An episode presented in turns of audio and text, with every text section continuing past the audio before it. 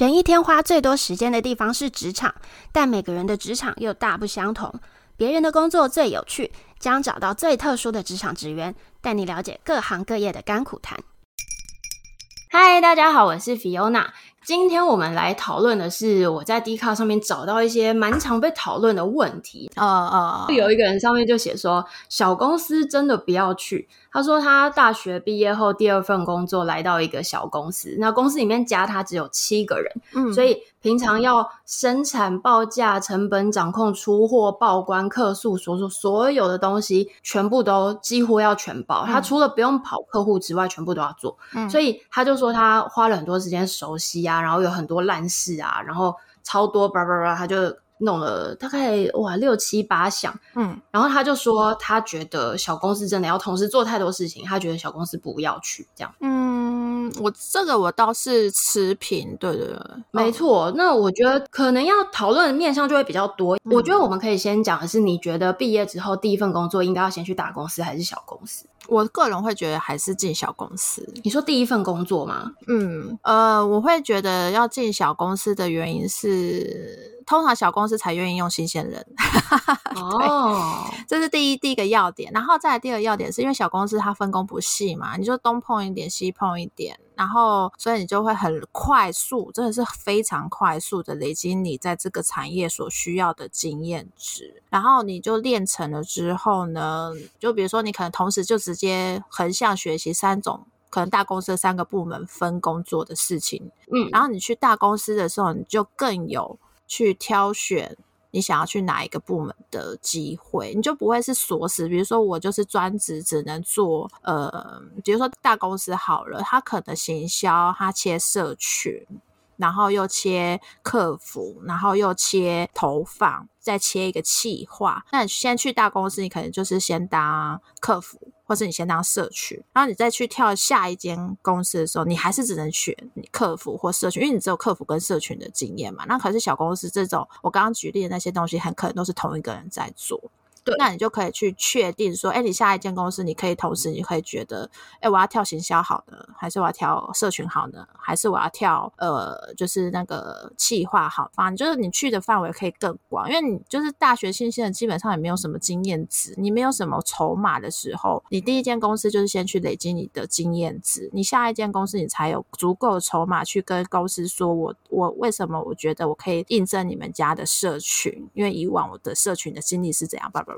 没错，但是我觉得这件事情我好像跟你有点相反，我反而觉得第一份工作应该要去先去大公司，再去小公司。为什么？因为我觉得你第一份工作如果先去小公司，你很容易后面进不了大公司。呃，如果你第一份工作先进了大公司，那你比较容易知道一般大企业的正常制度应该是什么的样子。然后它可能会是怎么样规划？然后你可以先比较专注的学一样东西，然后再来是因为大公司其实是比小公司难应征进去的，所以反而是新鲜人的时候更容易进去。我觉得，因为反而是你待过小公司，你要跳回大公司，我觉得这件事情反而有一点难。真的吗？像有很多大企业，他在新鲜人的时候，他就会大举招募啊。Oh. 可是。哦，好，这件事情我觉得要关系到你大学是哪哪些大学哦？嗯、你是说，因为那种会有大各大公司的那种大学新鲜人发，他基本上他就是要那四大大学的大学生，对，不是台青教程，你不要，你可以去。看看，但你不要期待太高，因为他们就是他们为什么会有大学新鲜人的 program，一定就是他就是想要顶尖大学出来的新鲜人，他不要那种私立的啊，有些可能中字辈都不要。长荣是长荣对不对？我听说长荣就是只收新鲜人，嗯、你待过其他地方他就不要。那可能就是在观察一下他的新鲜人是谁，应该是说他不喜欢你曾经有。到过别的企业，然后就会觉得不好教。他比较喜欢从白纸开始教，就有有坏习惯。嗯，一个是我觉得大公司一开始比较好进去，另外一个我觉得很重要的是，如果你一开始在小公司，因为小公司我们刚刚都有讲嘛，有时候传产制度很奇怪啊，或是老板有时候就会有一些很传统的思想，你很容易会分不清楚什么样子是专业制度下面正常的事情跟不正常的事情。然后我觉得他很有可能会。如果他搞不清楚状况，他马上进小公司，他就会觉得这是常态。我觉得这样蛮不好的。倒不会这样觉得、欸，哎，因为你知道，就是我之前有进过一间小公司，嗯、然后那时候就说，你们现在的作业流程蛮混乱的，我们就是建立一个 SOP，对，然后把事情分工分清楚，然后这样每个人事情就会更有条理，然后就大家可以专心做好自己被分配到作业。对。就我们在那间公司，就我就变成怪咖，你知道，大家都觉得说你你为什么要打乱我们的节奏？就老板就是这样分呐、你知道大公司的 SOP，你才有办法去小公司做建议。因为如果我今天没有。工作经历，我直接在小公司，我觉得我建立不出这个制度。重点是小公司没有要建立啊，你为什么要逼他建立？哦，你是说他完全没有要做这件事？对啊，然后把大公司的那个经历带过去，对老板觉得说啊，我就是在这样子也做了二三十年啊，你可能四 A 公司进来就在那边给我在那边指挥要怎么样怎么样怎么样做啊，是你老板还是我老板呢？也是，如果。船厂根本不想要改的话，对，然后大公司背景的就会觉得、啊、好痛苦。我以前这个在我以前的叉叉公司不是都很简单？你为什么你们做不到？就磁场不合。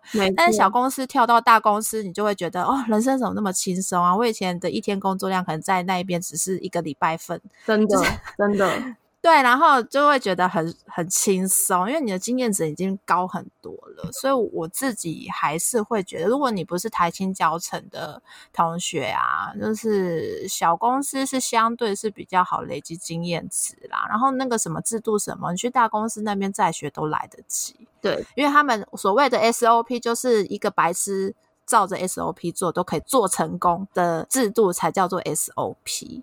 对，所以你放心，就是你脑袋空空去照着大公司 SOP 做，你也不用担心哦，我是不是要去学会它？真的也不用。对，确实是这样。但是我觉得第一份工作，大公司跟小公司各有各的好。但我觉得小公司进去有几个优点，我也觉得还不错。嗯，就像我有一些朋友，嗯、他进了一些小公司，他就永远不会走了，因为小公司的人数通常比较少嘛，然后他的制度也就像我们刚刚讲的，他没什么制度，很随便，老板就是制度。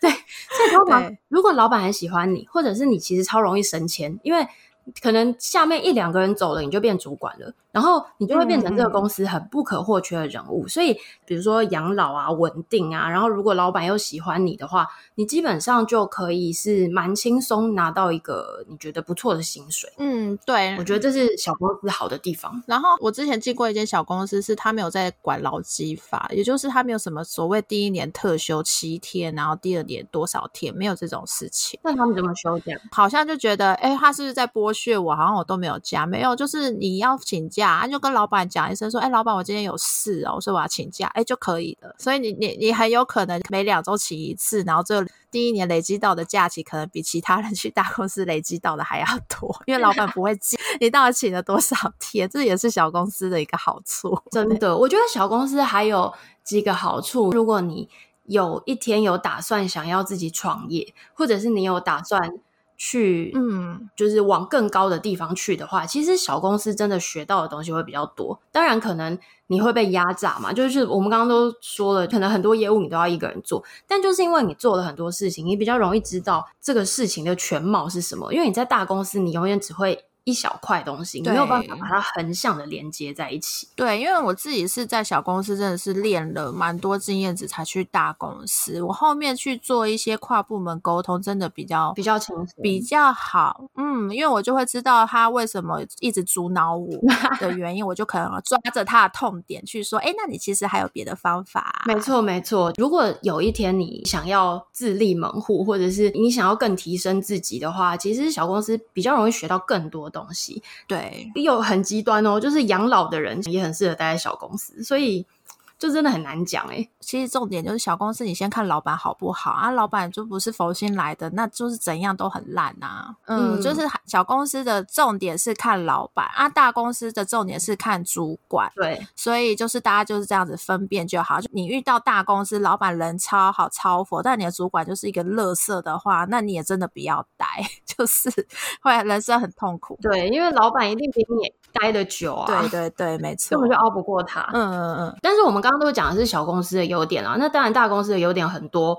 我们应该不用讲，大家就知道，比如说福利会很好啊，假也会很好啊。对啊，就是对，重点是有制度啦。呃，就老板不会硬凹，因为大公司就是比如说上市上柜的，嗯，他们会有个稽核的部门，所以你老板想乱做什么事情的时候，稽核就会跳出来说：“老板不行哦，我们要跟着 ISO 的某个流程走哦。”所以就会阻挡。所以大公司的好处就是老板很难乱搞。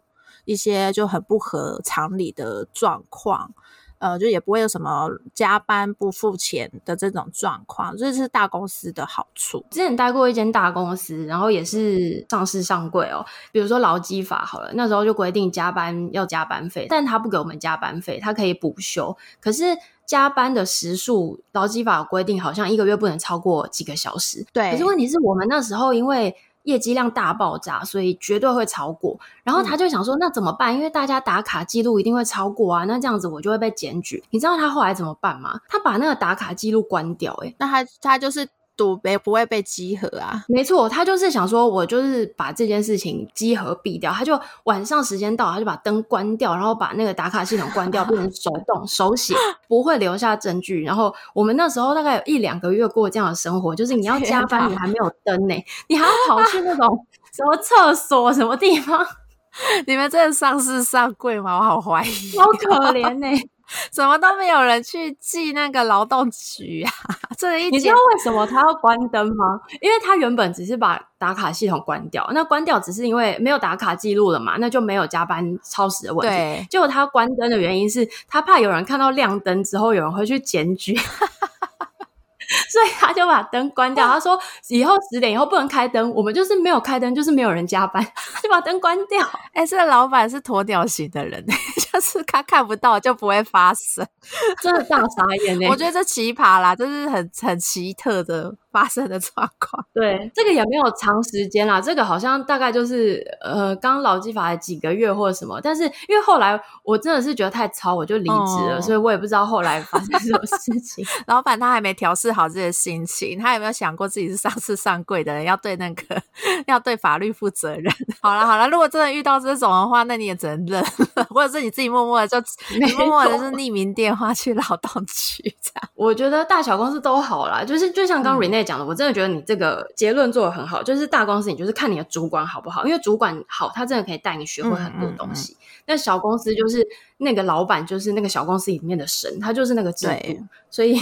老板好就是对啊，老板不好你就就怎样都不好，因为他就我觉得看那个 po 文的，他说他是大学毕业第二份工作到小公司嘛，然后所以才受不了这种通报，就是很明显他之前一定是大公司，所以他可能只做过某件事情，所以进小公司他突然要多做很多事情，他就觉得自己被剥削，而不会去觉得他是去学新的东西。对啊，对，这就是我就是跟 Fiona 讲说为什么会水土不服，就是因为这个原因。另外他也说说他他其实就是。最后一段话，嗯，哎、欸、你刚刚应该没有念到这句。他最后的一段话就是，很多人都离职了，只剩下他一个人，然后说会调薪水，结果不闻不问一个多月，最后他自己主动去说，不是要调吗？就只调了大概一千二。然后那时候他说他应该要调三千，然后就觉得，哎、欸、公司连三千都不愿意给我，我就不要待了。这就是马云那一句话：薪水不到位，心就不到位。没错，心委屈了就会走。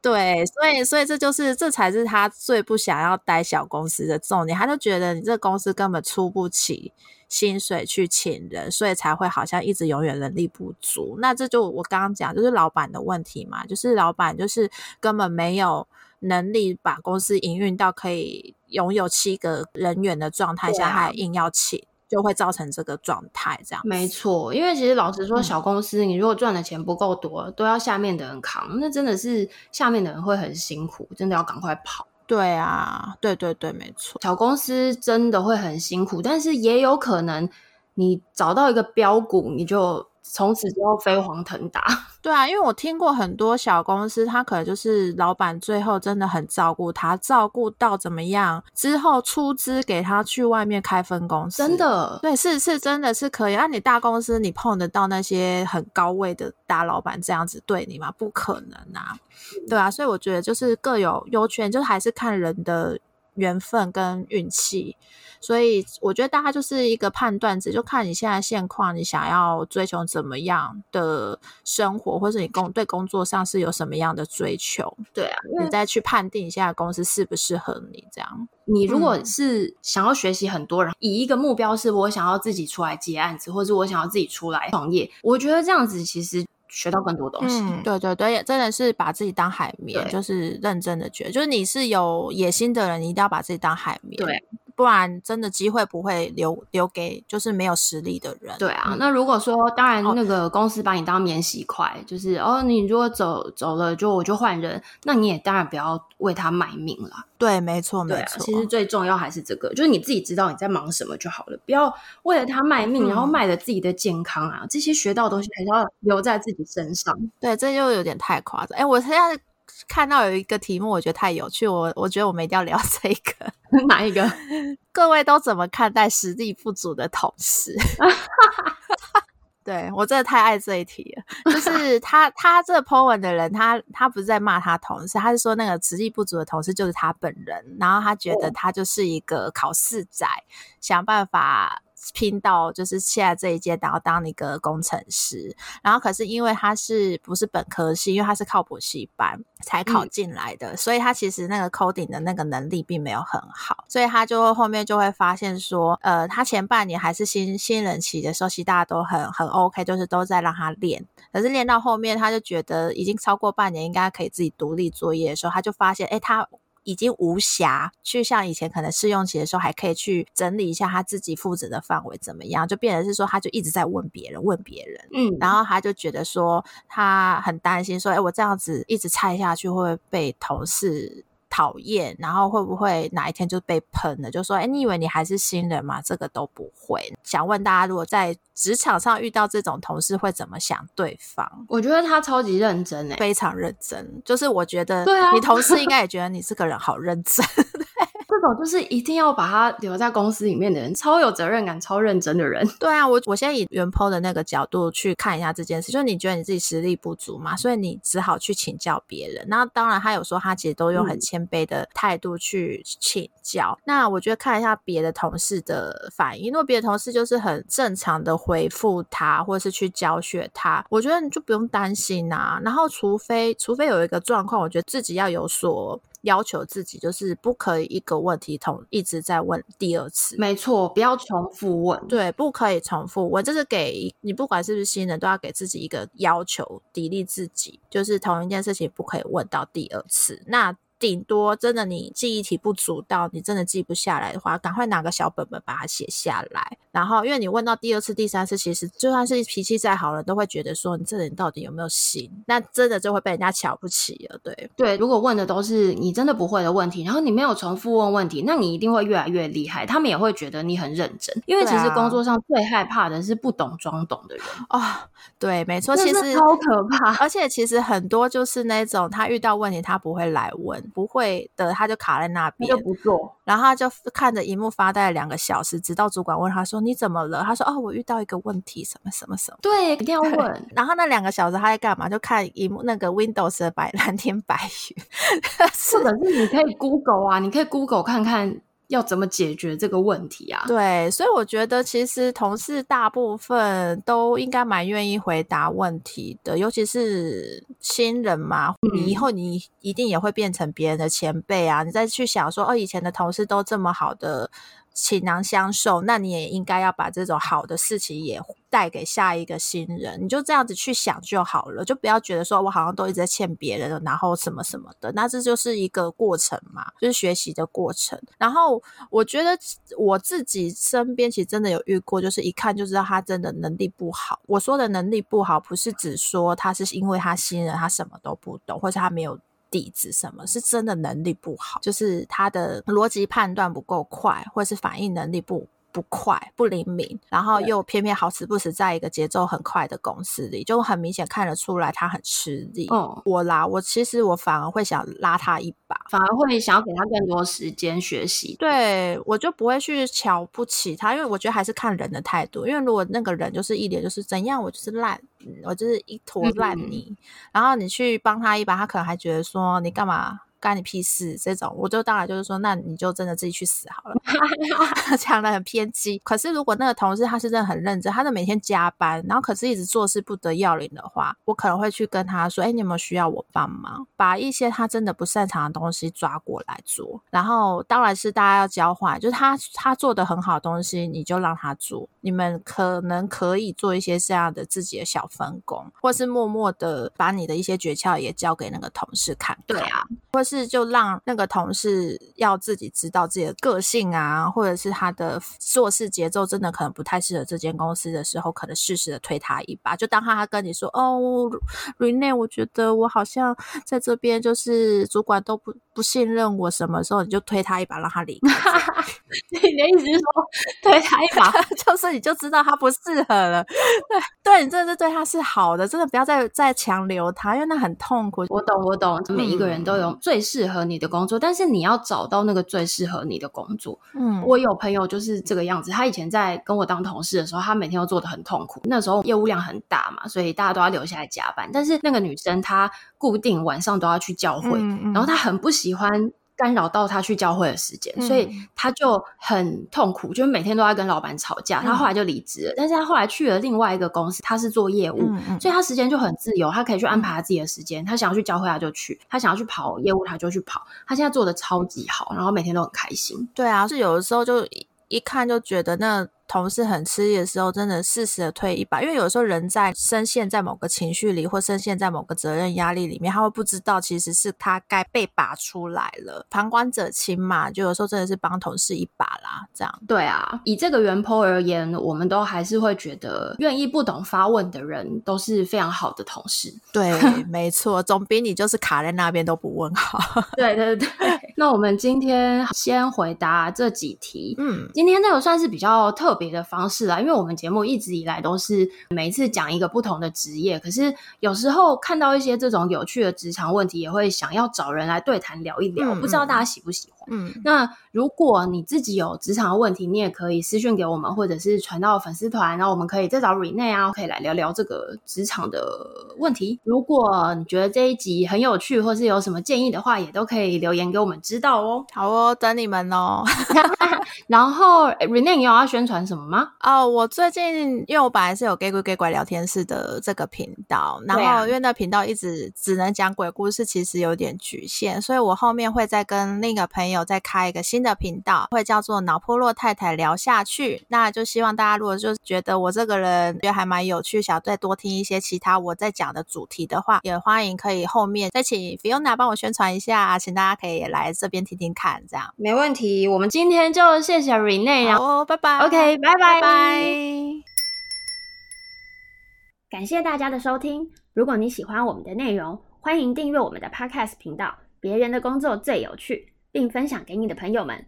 如果有任何建议，都欢迎留言，也可以在简介处到我们的粉丝团或 IG 跟我们互动哦。非常期待大家的回复。拜拜。